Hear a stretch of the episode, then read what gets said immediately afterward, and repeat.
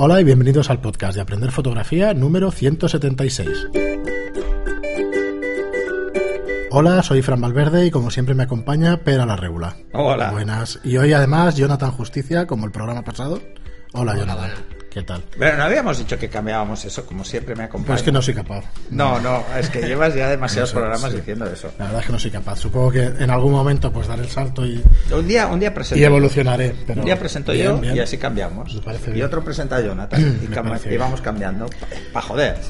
Bueno, estamos a viernes, si Es no me equivoco. La gente tiene asociada tu entrada y la musiquilla. Sí, verdad. Entonces, si meto yo la entrada, seguro que no cuadra la música. Somos animales de costumbres al final. Y bueno, nos acostumbramos a algo y la verdad es que me cuesta, ¿eh? No es, no es Hostia, coña, no. que me cuesta cambiar.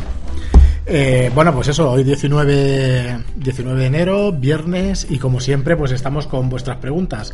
Eh, Jonathan ha grabado con nosotros el, sí, sí, sí, el anterior programa, lo grabamos una semana, Sí, sí, sí, con sí, una claro. semana de antelación. Claro, flipando Estaba flipando porque digo, si no hemos llegado a día 10 todavía. De todas formas, diciendo las fechas, pues muchas veces pues me equivoco, entonces probablemente sea mejor ni decirlas, pero bueno. Solo te has equivocado una vez y ya Sí, en unos cuantos programas, macho. no. En 177 programas, una equivocación de fecha. Si os digo por qué me equivoqué, pero bueno, eso queda para, para otro programa. Para tomas falsas. Para todas Sí. falsas, sí. Eh, por cierto, no sé si las habéis visto, las tomas falsas en, en nuestro canal de YouTube, en Facebook y Está en todas partes. De aprender fotografía y tal. Ya nos diré qué os parece. Está en Estudio Lightroom, en Aprender Fotografía, En el la Regula podcast, también. en la regula, en mi fanpage y en la personal, o sea, en todas partes. Y en mi Instagram. Sí, Lo sí. que pasa es que solo me deja el primer minuto de los tres que dura. Claro, bueno, cada vez van ampliando el tiempo ese de los vídeos de Instagram. O sea Sí. que dentro de poco. Igual, es igual he puesto el link. Al principio eran 10 segundos. ¿Sí? ¿De los vídeos? Sí, Ah, un era- minuto. era- sí, Pues nada, antes. eh, Para que la gente no suba películas. Disculpad, que eh, antes de pasar con vuestras preguntas, os recordamos que, que en la web studiolightroom.es barra cursos encontráis nuestros cursos online. Son 10 euros al mes, como ya sabéis, y, y, bueno, acceso a todos los cursos. Eh, los podéis ver a través de móvil, de, iPad, de ordenador. Y, nada más, que si no nos enrollamos, que el, el anterior programa ya estuvimos un cuarto de hora hablando de los cursos y pasamos con vuestras preguntas. Eh, Raticule, que es eh, oyente nuestro desde, yo diría que desde el principio, nos dice, hola chicos, feliz año nuevo, ante todo, gracias por el 2017. Da- eh, darnos estos podcasts que tanto nos enseñan y nos animan a seguir profundizando en esta pasión. Me gustaría consultaros que, eh, que especificarais qué nos haría falta en cuestión de PC para poder iniciarnos en Lightroom. Eh, ahora Bueno, sigo, pero bueno, Lo hemos anterior- hablado en el anterior un poco por Ajá. encima. eh, ahora vemos las diferencias, déjame acabo con el comentario de él. Dice, yo tengo la fotografía como hobby, pero más adelante, quién sabe. Ahora quisiera aprender a revelar mis fotografías. Para el siguiente paso, embarcarme en la impresión de ellas, de ellas. Muchísimas gracias por hacer lo que hacéis, ser como sois y dejarnos disfrutar de todo ello. Pues nada, gracias a ti, Ratícule. Gracias.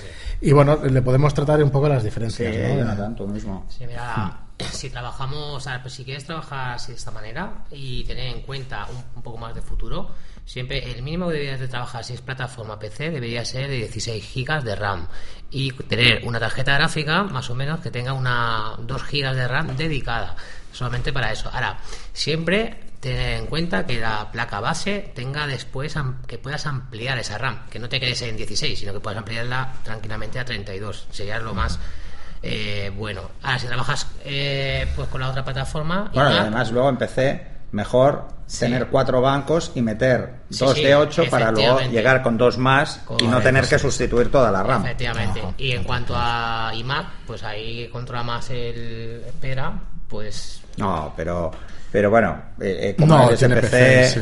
O sea que ya está perfecto. Oye, Pues ya está, estamos había entre- hecho hasta clónicos y tal, o sea, sigue siendo Sí. igual. igual, es igual. es ¿no? O sea, igual. tú encajas ahí en la bahía, le pones el controlador tal. Bueno, de RAM, pero lo reconoces Montar un. PC es muy fácil.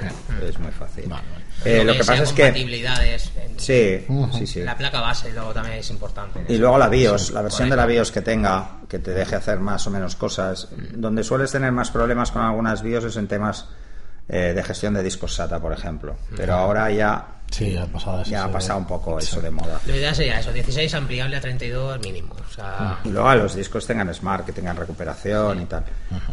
Pero bueno, eso es otro tema. Muy bien, Reticule, pues nada, muchas gracias por la pregunta. Eh, todo ah, el tema- disco, el disco. Sí. El Mejor disco. un SSD. Sí, Sí. mejor. Hoy en si día tienes, mejor si tienes SSD. limitaciones, si ves que no puedes, no es ampliable, pues lo puedes solucionar ampliándote, cambiándote el disco, no es ese de esto, Vale. más. Si le vas a dar mucha caña al iROM y vas a, por ejemplo, vas a procesar muchas fotos, esto en, en- en Mac no se puede hacer nada, es lo que hay.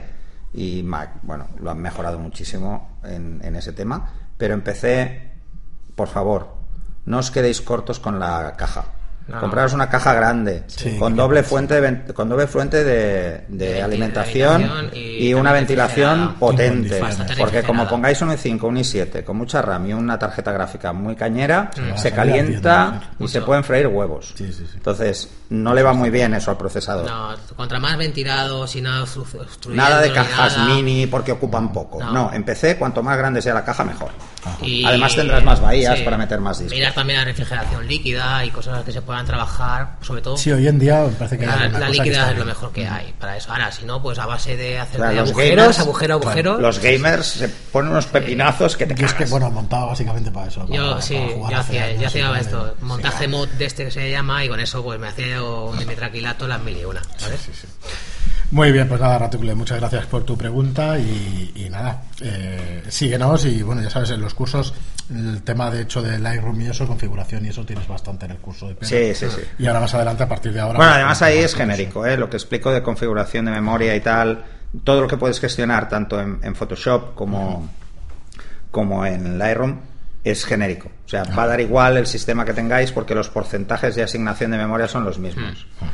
Muy bien, y Haz de Luz, eh, el usuario Haz de Luz en iVoox nos dice divertido. Mola este tipo de formato de programa, feliz año.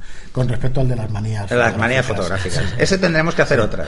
otro. Sí, de hecho, ahora aprovecharemos extra un, un comentario para que nos cuentes las Manías tuyas. fotográficas, manías de retoque. Eh, nos dice De. Fetel, eh, seguimos con Fetel que nos dice feliz año, divertido podcast, lo mismo, del tema de las manías fotográficas. Dice, coincido con vosotros en varias cosas. Me cargué un objetivo por una correa eh, colgando ahora tampoco puedo verlas, eh, por una correa colgando, ahora tampoco puedo verlas. Pero soy más de enrollarlas en el... eh, En disculpar, eh, no, en el objetivo. ¿En el objetivo las, las Sí. correas? Sí, no, Para que no cuelgue. Sí, hay, eh, bueno, esas manías bueno, son. son a ver, peligrosas, ¿eh? no, al dejarla encima de una mesa, yo la enrollo también. Ah. Sí, yo también. Yo, Yo también. lo pongo por detrás. Precisamente- arriba, no sé. Pero es lo que dije. tal. Si tienes niños pequeños Sí. o mascotas, una correa La- colgando de una mesa es, que vaya la cámara al suelo. Sí, sí. Porque el niño la va a pidear o, no la mascota. niños, Como tengas un gato, las cagan. Yo que soy muy torpe, sí. Me va a decir Las el gato. Pero yo con el, con el gato de mi hija voy loco. Cada vez que viene, se pasea por encima del ordenador. Cada vez que viene mi hija y se trae al gato, joder. Nosotros hacer una sesión de, en casa de con Roneo es lo peor, pero bueno, también es divertido. Pues Sí. sigue diciéndonos, también soy del- de, los que antes de ir a hacer un reportaje, hacerme un café. Pero ahora no fumo, fumaba en pipa. Ahora leo el periódico. Lo de revisarlo todo antes de eh, antes lo aprendí a las malas cuando me fui a un reportaje con todo el equipo, gadgets eh, y demás, pero sin ninguna SD.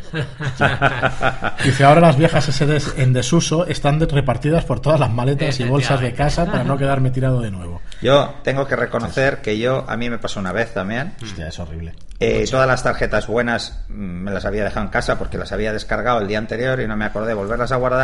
Pero, por suerte, yo siempre llevo las viejas en la bolsa. Las de 4 gigas. Lo que me pasé es la sesión cambiando tarjetas cada dos Bueno, por tres. es lo que hay. Pero bueno, Hostia, al pues menos... si sales del paso. Al menos, sí, al pude menos si salir tienes del paso. una cámara que tenga el problema, es, el genial. problema es que se enganchaba.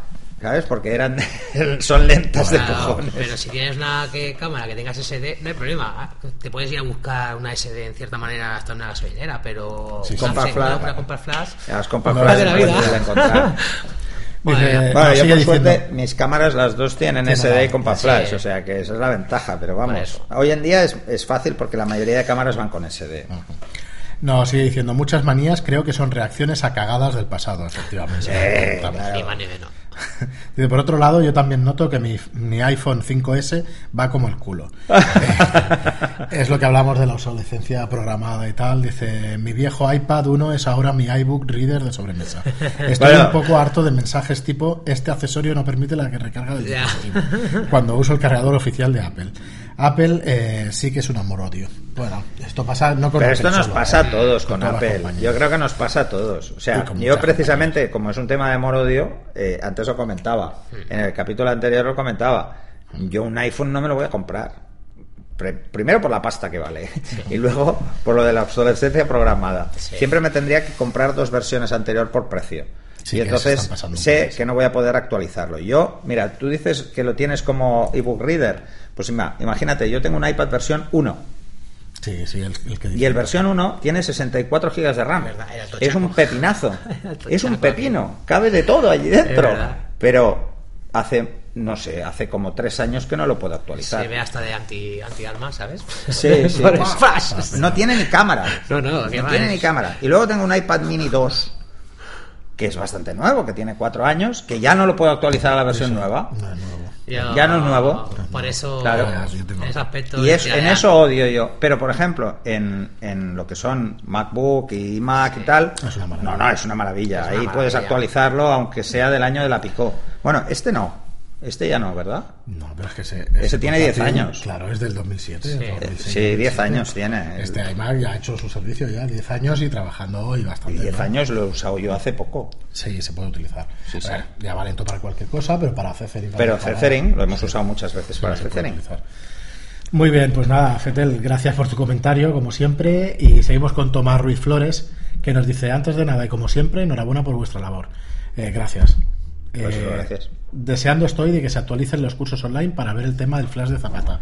Pues eh, tienes que Ya tenerlos está. ya disponibles. Sí, si no, mañana. Si no, no, ¿Sabes? pero porque- no, no, Porque esto es el estará, 19, estará. pues si no, lo tendrás mañana. Ajá. En otro orden de cosas, eh, tengo una duda que me gustaría compartir con vosotros. Al final, siempre que me pongo con una foto, termino retocando algo en Photoshop, ya sea piel, un trozo de fondo que hay que añadir, una arruga en el suelo. El tema es que cada sesión termino con, con unos 20, 25 TIFF de entre 500 y un giga. Bueno, o sea, aún son No te pequeños. preocupes que es poco, ¿no? No, a ver, mira, a ver, realmente.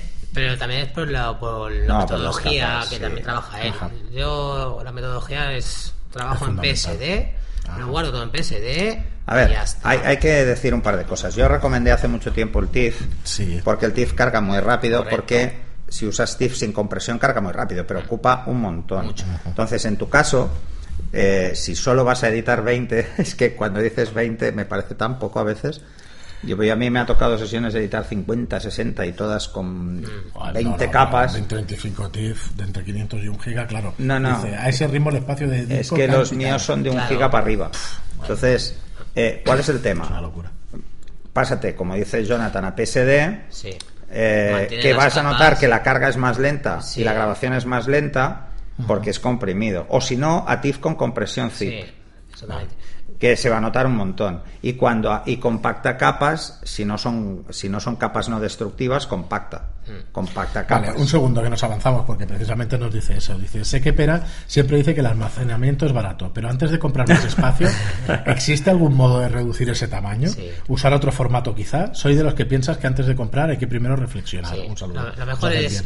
Que de la misma fotografía, si Ajá. tiene, yo por ejemplo cuando trabajo en la fotografía, una vez que ya he finalizado esa fotografía, están todas las capas ahí, comienzo el guardado de esa fotografía. ¿Cómo quiero guardarla? ¿En JPG? Pues ya la guardo desde, el, desde o sea, si me hace falta, lo guardo así. Eh, hago- eh, grabo un JPG, porque es para publicar en web, tal. Que me hace falta un TIFF, lo puedo sacar del mismo PSD. Tanto Sí, a, la hora de me hace falta desde el PSD solamente me guardo cuando ya tengo todas las capas y ya está todo ok me, me dejo la original, ¿vale? Sin, sin editar. Me dejo la fotografía ya finalizada y sin enfoque, sin ruido, sin nada. Y a raíz de ahí, pues ya grabo una versión con ruido, sin enfoque. Una con enfoque, con ruido. Todo esto, ¿por qué? Porque luego a la hora de que te piden para la revista, te piden para aquí, tienes que publicar para allá, tú tienes ese archivo, que a lo mejor te está ocupando dos gigas, ¿vale? O a lo mejor te ocupa una giga, depende. Pero desde ahí ya, a la hora de guardar lo tienes todo, con firma, sin firma, ¿sabes? Sin necesidad de tener que estar grabando de esa misma foto con firma, sin firma, en blanco y Sí, negro, sí, color, no sé, cuánto. Bueno, el tema, el es tema es las exportaciones. Sí. Si, si lo estás haciendo desde Lightroom, todo eso ya te lo evitas en Photoshop, Sí. que es la ventaja y que puedas salvar en el formato que tú quieras. Yo lo que hago, eh, claro, la- la- mi visión es un poco diferente a la de Jonathan porque hacemos el flujo diferente, ¿no? Eh, ¿Yo qué hago? Pues bueno, yo cuando, mientras estoy trabajando con el cliente, mantengo las capas. Correcto. para poder retocar cosas y tal. Cuando el cliente me da el ok, eh, las guardo un tiempo prudencial. Pues lo vas fusionando. ¿Y luego qué hago? ¿Luego qué hago? No, lo que hago es muy sencillo. Busco por tamaño en, los en el repositorio. Claro. Sí, hago una búsqueda por tamaño. No, hago una búsqueda por tamaño y todos los tips que pasen de un nivel los abro y los compacto. Toma por saco. Claro. Sí, Eso lo puedes hacer con una acción incluso. Yo lo tengo con una acción. Le paso todos los tips y todos los compacta y los va salvando. O sea, le puedo pasar. ¿Qué hay? ¿50? Pues 50. ¿Que están en 20 carpetas? Pues en 20. Drag and drop. En cierta manera, eh, el, el es, es como que mantienes ahí el negativo todo el rato, no hay una deterioración. El TIF al final al cabo siempre acaba teniendo una ligera, sobre todo los comprimidos, van teniendo una ligera deterioración de... Bueno, porque, a ver, la compresión zip no tiene pérdida. El JPEG es una compresión con pérdida, o sea, Sí, lo que sí. hace es igualar tonos. El zip no. Si no hay mucho a comprimir, no puede hacer nada. Sí, por eso hay, hay algunos archivos que aunque le metas zip no varían demasiado. Bueno, sí, se notan. Todas las, bueno. todo lo que son capas, Un poquito se nota. todo lo que son capas Vale, de ajuste, no, no ocupan nada en un zip, Ajá. Pero en el TIFF ocupan. Vale. Y se la- nota. O sea, se nota, pues cada capa, si la foto pesa 30 megas, cada capa son 30 megas.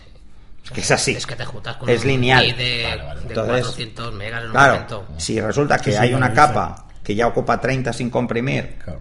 y resulta que ahí solo hay dos toques de pincel y todo el resto es transparente, hombre, Claro, claro. pues mejor compactar. Ver, Imagínate en PSD, que en PSD una, o sea, los que estoy guardando son de eso, 10 gigas. Imagínate 10, 10 gigas de sí, PSD. de PSD. Bueno, eh, Imagínate ojo, eso si lo tienes que guardar porque hay TIFF. limitaciones de tamaño en PSD y en TIFF. Correcto. Vale, hay Está que el ir con cuidado. PSB, que es para archivos, Es para de, archivos grandes. de más de 2 gigas. De más de 2 Porque gigas. si no, en no PSD guarda, ¿eh? hasta 2 gigas.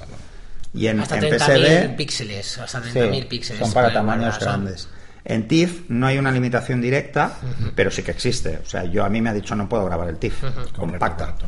Ah, yo- Porque es demasiado Normalmente eso en el 80%. Me parece que son 4 gigas. Sí, el 80% más o menos de- se suele guardar al PSD. Normal, pero ya sí que a la que subes de 2 gigas, que ya 2,100, ahí ya te dice que tienes problema. Te tarda un montón, me estás notando que te tarda un montón, y al final de la carga te dice, hey, que no se puede guardar, puede que tienes que guardarlo como archivo grande. Y tienes que volver otra vez guardar como PSD. Sí, hay que ir con cuidado. Yo lo que recomiendo es eso, o sea, déjalos un tiempo prudencial Sí. para que puedas reeditar, pero luego compactas capas y te guardas el TIFF.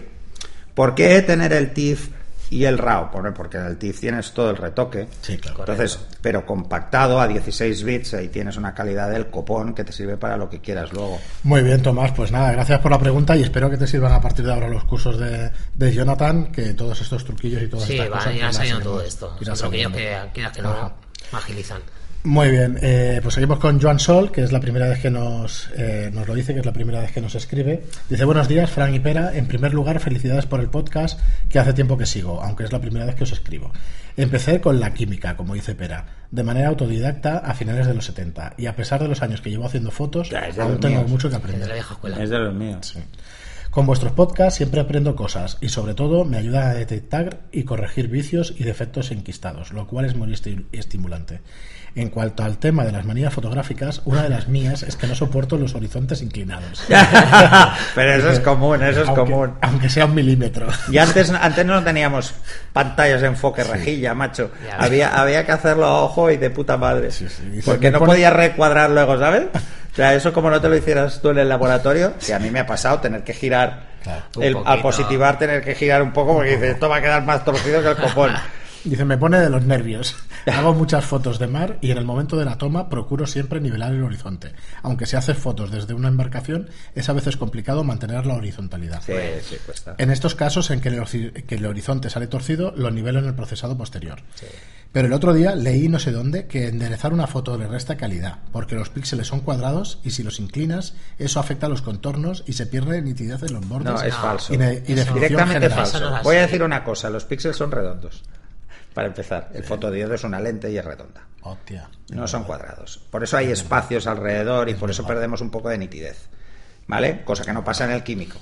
Entonces, eh, eh, si fueran cuadrados o fueran redondos, da exactamente igual. Espera, que nos dice... Pierde, dice- espera, pierde resolución por una cosa, porque al girarlo pierdes píxeles. Correcto. Está recortando. Vale, pero, es por- pero solo por sí, recorte. vale, pero no es porque se deformen. No se deforman. Los píxeles no de se hecho, nos dice, dice, la verdad es que a simple vista yo no noto esa misma calidad. Pero no, si realmente es así, ¿estaría justificada mi manía por los horizontes horizontales? ¿Cuál es vuestra opinión al respecto? Que no, que no, que no te atabales. De. De todas formas, yo lo que te recomiendo es que te pongas una pantalla de enfoque con, re- con retícula, con, con rayas. Sí, verdad. Si tu cámara lo permite, eh, ponla. Porque no- casi todas todas estas permiten son muy De baratas. todas maneras, también Las, las cámaras cámaras- modernas lo llevan digital. Correcto. Eh, la retícula. Entonces pero sí. y entonces Sí, te vas a hacer la foto ya nivelada. Si no Yo, accesorios, a mí me... Sí, en el flash zapata o en- Sí, pero entonces tienes que mirar para Sí. arriba y tal. Eh, a mí me pasaba. Yo tengo obsesión con el tema de los horizontes. Entonces, hace tantos años que, que llevo una pantalla, desde la segunda digital, llevo una pantalla de retícula. la Segunda Guerra Mundial. ¿Vale? Que es, sí, es casi la Segunda Guerra Mundial. ¿Vale? Entonces, ahora me das una cámara que no lleva esto y seguro que los tuerzo. Hmm. Seguro. Bueno, a ver, pero- Y luego, un tema. Las cámaras- ¿Por qué torcemos horizontes? ¿Y por qué torcemos hacia la izquierda los diestros y hacia la derecha los zurdos? Es por la posición de la cara. ¿Vale? Y porque no cerramos el otro ojo. Vale. ¿Mm? Y entonces, claro, nuestra visión se tiene que adaptar a dos Imágenes- automáticamente. que no puede procesar igual porque tienen focal diferente. Ajá. Porque nuestro ojo tiene una focal fija y la cámara no. Entonces, la cámara es otra. Entonces, eh, eso nos pasa por eso. Y porque los diestros tenemos tendencia a caer a la izquierda. Y, y los zurdos, al tener el ojo cambiado, Sí. lo hacen hacia el lado contrario. ¿Cuál es el truco? El truco es mala postura. O sea, ¿por qué nos pasa? Porque tenemos una postura recta al hacer la foto. Pero si nos ponemos de lado, hacia el ojo contrario al bueno, Claro, pasa pelos. entonces no pasa, no no pasa pasa. nada. Entonces, en el vídeo este que hicimos, sí, lo- ahí explico la postura, ¿no? Pues si la postura es buena, tuerces menos. Por, eh, eh, no sé si pasará en fotografía, pero creo o tengo entendido que hay también zurdos de ojo y zurdos de mano. Sí. También. ¿Vale? Porque a mí me pasa eso. Yo También, miro con el ojo izquierdo y es con el que apunto y tal. y- y es- Pero las cámaras están diseñadas no para diestros de ojo. efectivamente. Sí, claro. No, no, yo de hecho disparo con la derecha porque está todo diseñado para eso. Mm. Pero noto que este ojo lo tengo que tener abierto sí o sí. Te molesta la nariz. Me molesta un huevo. Un huevo. Un huevo, sí. Bueno, para el que tenga ese problema que cambia de ojo, la única solución es, en vez de mirar en línea recta, ladear más la mirada, para que la nariz no te pegue contra el LCD.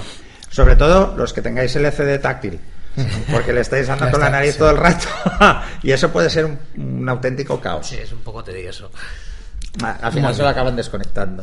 Dice, muchas gracias por todo y espero apuntarme pronto a vuestros cursos online. Yo también quiero perderle el miedo al flash. Saludos y fin sabiat. Pues eso nada, del miedo al flash, eh, ya En en, nada. En nada, Bueno, en nada, ya lo tienes disponible. o sea, que Eh, porque precisamente eh, eh, estamos haciendo un, un- o sea, el curso de, de Flash de Zapata está pensado desde el principio muy básico. Muy Ah, básico. Me estoy acordando de las fotos. Espero Que además salir- sale, sale sí. Fran de modelo Espero salir decentemente. y mola, mola. Qué buen fotógrafo. Mola. Pasas- me las paso Pero- para que se las Sí, verás. Le ponga... Es verdad, le, le ponga maquillaje, están le sin ponga... editar. papada y tal. Están Te sin editar. Sí. Porque si no, no tiene gracia. Así se verá pues el relleno de flash como está. Exacto, están sin editar. Sin editar. O sea que, bueno. Muy bien. Está muy bien cuadro correctivo, te dejo unos músculos ahí. Vamos. No, pero se va a ver, coño, que yo hago retratos, saco siempre a la gente guapa. Bueno, la última foto me gustó. La última es buena, tío. me gustó. Bueno, la última que se ha otra, visto pero- hasta sí, hoy. Sí, hasta el 5, hasta el capítulo 5.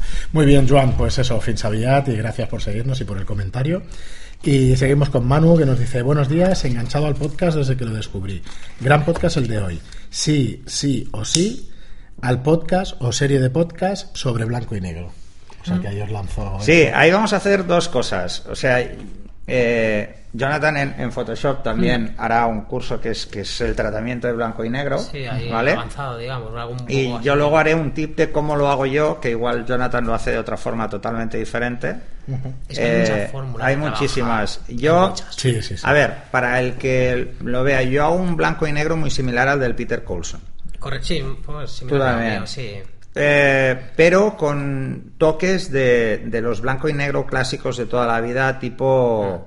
eh, De- Pero de película. te Es que, refieres. claro. No, eh, no, no, no, no, no. Que va, que va, que va. Eh, tipo Carter Bresson, tipo. ah, sobre todo Avedon, porque es, yo soy muy fan de Avedon. Entonces es muy Avedon. Es, es, yo suelo sacar blancos y negros de, con cinco pasos, o sea. Eh, contrastes muy bestias. Sí. Con contraste Hay, que en papel se ven de un- puta madre, pero que en pantalla impactan porque se ven muy blancas las caras, ¿no? Ah, Esto... Que están muy pensados para papel. Pues sí, lo trataremos por un lado en, en podcast y eso, claro, se verá mucho mejor pues en vídeo, en un curso y tal. Pero más que nada uso esos blanco y negro tipo Avedon y no tanto tipo está entre Avedon y Coulson. O sea, es ¿por qué? Porque normalmente la mayoría de retratos que hago así de carácter son actores y los actores la acaban teniéndolo en papel. Entonces quiero que el papel O sea, refleje muy bien el blanco y negro que y entonces vea lo que es un blanco aunque y lo impriman en un sitio de mierda, No una ¿vale? escala de Se la diferencia ¿no? entre un blanco y un negro. Que no Correcto. sea- que no sea una escala o sea, de grises. hay una de las exacto, hay una de las cosas que yo no soporto, no soportaré nunca. Y por mucho que me digan que eso es que, que a mí me gusta así, bueno, pues te gustará a ti, porque yo lo odio. Odio las caras caucásicas grises, tío. Sí. La piel caucásica en una foto en blanco y negro no puede sí. verse Es que el gris neutro. tampoco la lee así. Yo Porque la- el otro día lo hablamos. La piel caucásica está en la zona 6, no está en la 5. No lo pongas en la 5 porque queda como el culo. O sea, eh, estás cogiendo a un tío que sí, que si me dices que este tío es mm, ecuatoriano, venezolano, pues igual cuadra, porque, ¿sabes? O es caribeño. Se no, no, Pero- se nota de la escala del, de- del gris, Pero- realmente, pero... Ah, pero es que es así. Le hago yo una foto, por ejemplo, a Jonathan, que tiene la piel más clara. Sí, más clara. Pues tiene no y lo la- dejo gris y joder Estás a la derecha. de- queda Bueno, sí él es- tú estás en Yo estoy en modo Casper casi, tú, es- ¿sabes? tú Ahora estás en más uno y dos tercios ya ¿eh? casi estás, Ya ves. estás llegando al más dos del nórdico está cerca está cerca Sí, sí. Bien. del este ya. Muy bien, Nelson, pues sí. no que yo al revés Nelson, yo soy Manu. moráceo Sí, Que a mí es que salgo a la calle y me- da el sol y me pongo moreno pero No, luego el que- resto estoy Es blanco como la problema es leche que no salgo de la cueva, de la baticueva. como Exacto. dice Eso es lo que, es la vida del retocador, es esa. Es- Me dicen, coño, tú estás moreno todo el año. De coño, todo el año haciendo fotos en la calle. Ya, me da el sol a todas horas. Normal. yo Pues nada, Manu, sí que intentaremos prepararte algún especial. en Moreno podcast paleta, ¿eh? eso. Hay que decirlo. ¿eh? Camiseta. camiseta, y- Bueno, esto somos unos cuantos. Muy bien, y seguimos con Nelson, que nos dice, hola, me encantan los podcasts. Eh, tengo una duda si quisiera realizar una fotografía retrato a una modelo en estudio con luz de flash y quiero que la modelo me quede igual a como la veo.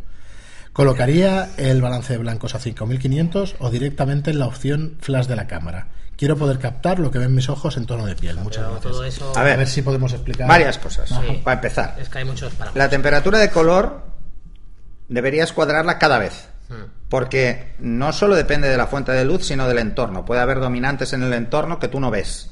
Por Ajá. ejemplo, un suelo de parquet de color amarillo. Hmm. Y te refleja. y ahí rebota. Entonces va a subir los amarillos, está claro. Entonces no va a cuadrar. Eh, nuestro ojo mm, se adapta a la temperatura de color porque no la distingue. Una cámara sí. Entonces, ¿cómo cuadrarlo? Pues tendrás que calibrar el balance de blancos en manual y ajustarlo todo lo que puedas a ojo o bien coger una carta Una de carta de gris neutro y hacer una foto de calibración. Ojo, si el flash es de zapata, puede haber fluctuaciones de 500 Kelvin, 500 arriba, 500 abajo, Sí, más o que el flash no ahí. cuadra, que tú has hecho la primera foto y queda de puta madre, pero la siguiente no es el mismo color, Ajá. porque es más errático el flash de zapata, ¿vale? O sea, esto es algo que la gente que, que luego se meta en Strobis va a tener que tener muy claro, que va a tener que jugar más foto a foto casi. Si es Stroy, 5800, más o menos. Bueno, es que es lo 5600, que está 5800 haciendo, sería lo Pero claro, luego está un tema de, de apreciación personal del color. Efectivamente. Pensemos que no o- todas las personas apreciamos el color de la misma forma. Hmm. Eh, de hecho, en- ya lo he hablado más de una vez, entre hombres y mujeres, eh, por una cuestión puramente anatómica de la retina, vemos un número de colores diferente. Las Sí. mujeres ven más tonos de color que los hombres. O sea, eso de que lo- celeste, azul marino y el no, aparte que sepan azul, más ¿no? nombres, ¿vale? Que esa es otra. Nosotros solo reconocemos, yo siempre digo que solo reconocemos el rojo burdeos porque es vino. Sí. El resto, Rojo Burdeos. es verdad. Tú dices, ¿esta corbata qué es? Burdeos. Por- mola. ¿Sabes Rojo qué es ese rojo granate que mola? Pues mola. Rojo carruaje. O el, o el, o el granate del Barça. O el rojo Ferrari. Pero Eh, Otros tonos no. Uy, cómo estamos hoy. Pero estamos lanzados. Rojo Marlboro.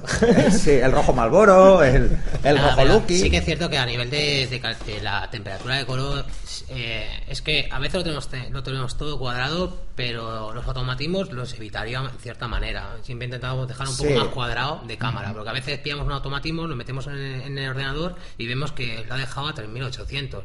Y luego lo quieres subir a 5000 y encima te hace una exageración brutal. Tanto, contra más ronde los 5000, que es un algo más neutral, mejor. Tanto para arriba como para abajo. Además hay que tener en cuenta que la diferencia entre ponerlo a 5000 o 5500, Sí. que sería la luz de flash de Zapata, Sí, 5500. eh, 5500. y poner el modo flash, es que el modo flash añade un matiz. Correcto. Y ojo con los matices, porque a veces ahí la lía. Ahí está interviniendo en parte el balance de blancos automático para la corrección de color. Del matiz. Y ojo, si el flash está en manual, no lo va a hacer. Entonces puede hacer auténticas cagadas. Solo va a funcionar en ETTL. TTL. Y ojo, ojo, en ETTL puedes tener una foto a 6.000, otra a 5.500, otra a 5.000 y dices, mm, ¿qué ha pasado? Pues nada, solo que varíes ligeramente el encuadre puede cambiar, porque interpreta... Sí, mira, es que A ver, el balance de blanco se asigna después de hacer la foto, no antes, en, cuando lo ponéis en automático. Entonces, ¿cómo lo hace? Coge una porción de la foto y asume que esa porción es neutra y le asigna.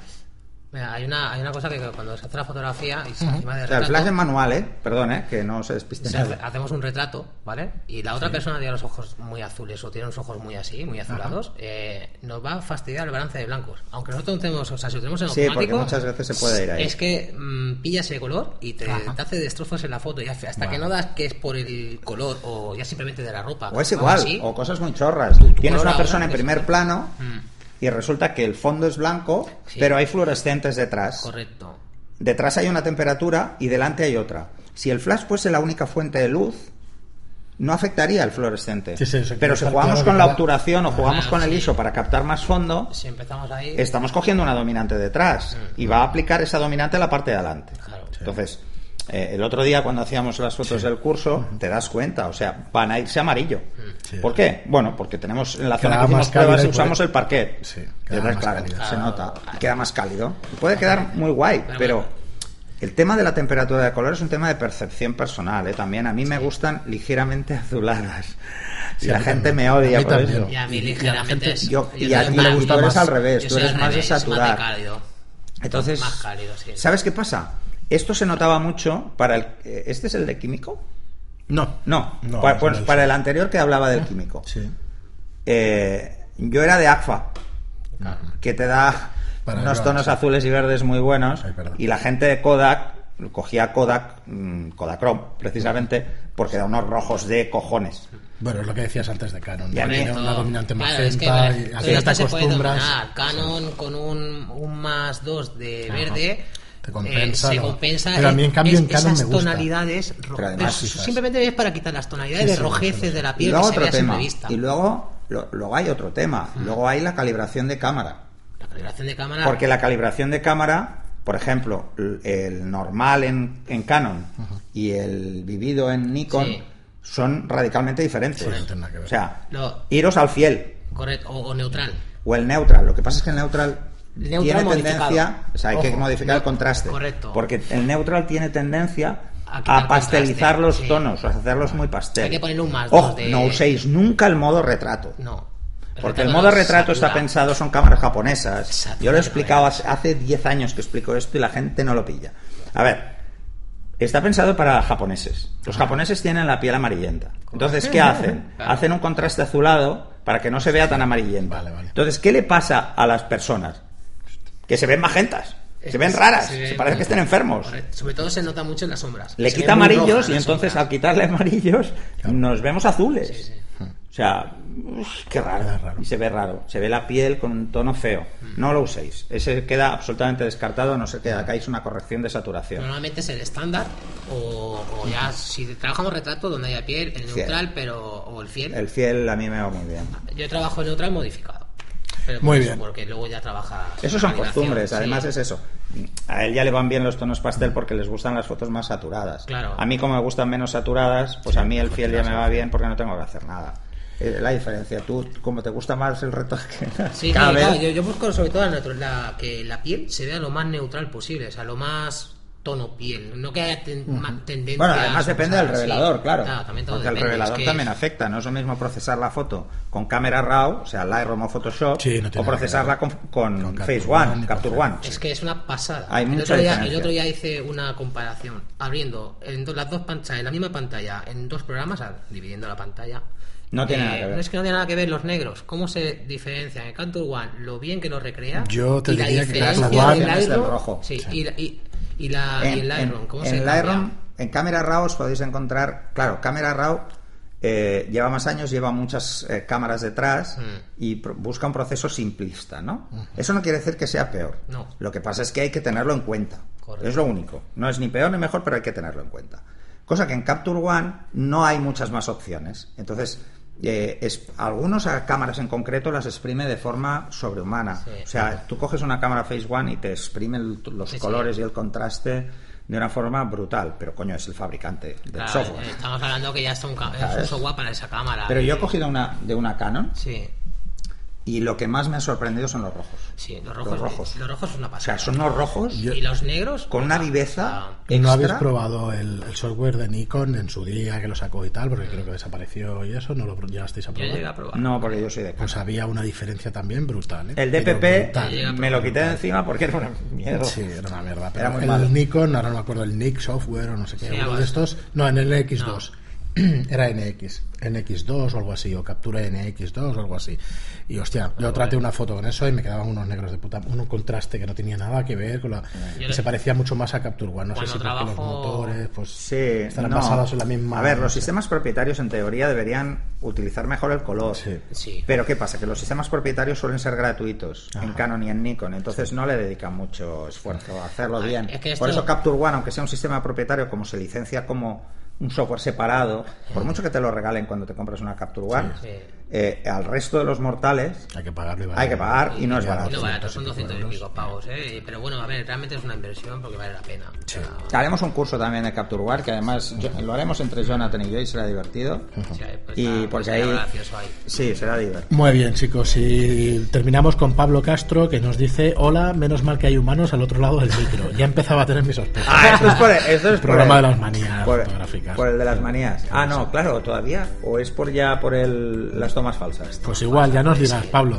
Eh, Pablo, que sepas, ya está corregido el, el, Así, el audio del capítulo 4. el audio del capítulo 4 de Lightroom, que estaba desfasado el sonido y eso, que creemos que es por la exportación. ¿o? Es la exportación. Al exportarlo y eso por su Sí, hemos, hemos vuelto a tirar del original y lo hemos vuelto a procesar. Y nos dices feliz año, larga vida al podcast y a los fabulosos cursos online, eh, que me consta que te está gustando. O sea que gracias Pablo por, por, por tus comentarios y por, y por Y gracias por avisarnos del audio. Sí, gracias porque, porque, porque es un coñazo que tengas una cosa ahí con el audio desincronizado. Un abrazo, eh, Pablo. Pues nada, un abrazo para ti, Pablo también, y feliz año. Y con esto hemos acabado el programa. Yo pensaba que sería un poquito más corto, Sí, pero, ya, de que pero ya a ver. tres, eh, tres empezarían ya. A ver, si ya la liamos dos, tío. Tres ya es Y un no extra bonus. yo que no hablo poco tampoco. Sí, a No, mejor- pero, pero Jonathan ahora habla menos, por- pero yo ya lo conozco. Sí, porque está espérate. cortado. Yo estoy porque cortado. son los primeros. Exactamente. Pero ya verás, ya verás. Sí, yo igual ahora empiezo a entender lo de que nos metíamos y tal, o sea, que me metía yo cuando habla pera y tal, que por Nos cierto, mis pisamos. disculpas que nos pisamos, pero bueno, intentaremos, yo Es un intentaré... programa de radio. Sí. Es, eh, es tipo- Sí, pero es verdad a que en radio no se lleguemos- nota mucho. Sí, pero mientras no lleguemos a Sálvame, no pasa nada. tenemos entonces Tenemos tenemos margen margen, de la hostia. tenemos margen, tenemos Margen margen. de la hostia. Además, no Pues nada. gritamos ni insultamos a nadie. de Muchas momento. gracias por estar ahí. Un pequeño recordatorio, pues Jonathan, justicia y retocador y fotógrafo también. Pero la regula, eh, fotógrafo de moda y publicidad y formador, como siempre os digo. Y nada, y yo de estudio Lightroom, que como ya sabréis, pues Ay. es un estudio de... Y que sepáis que tanto. Jonathan como yo damos clases particulares. Efectivamente. Hay que meter la cuña publicitaria ahí. La formación a. Sí, hombre, sí. Pues nada, muchísimas gracias por seguirnos. Ya sabéis que si os gusta el contenido, pues que lo mejor que podéis hacer por nosotros es una reseña de 5 estrellas en iTunes y un me gusta o un comentario en iVoox. Gracias a todos y hasta el siguiente programa. Hasta el Gracias. próximo.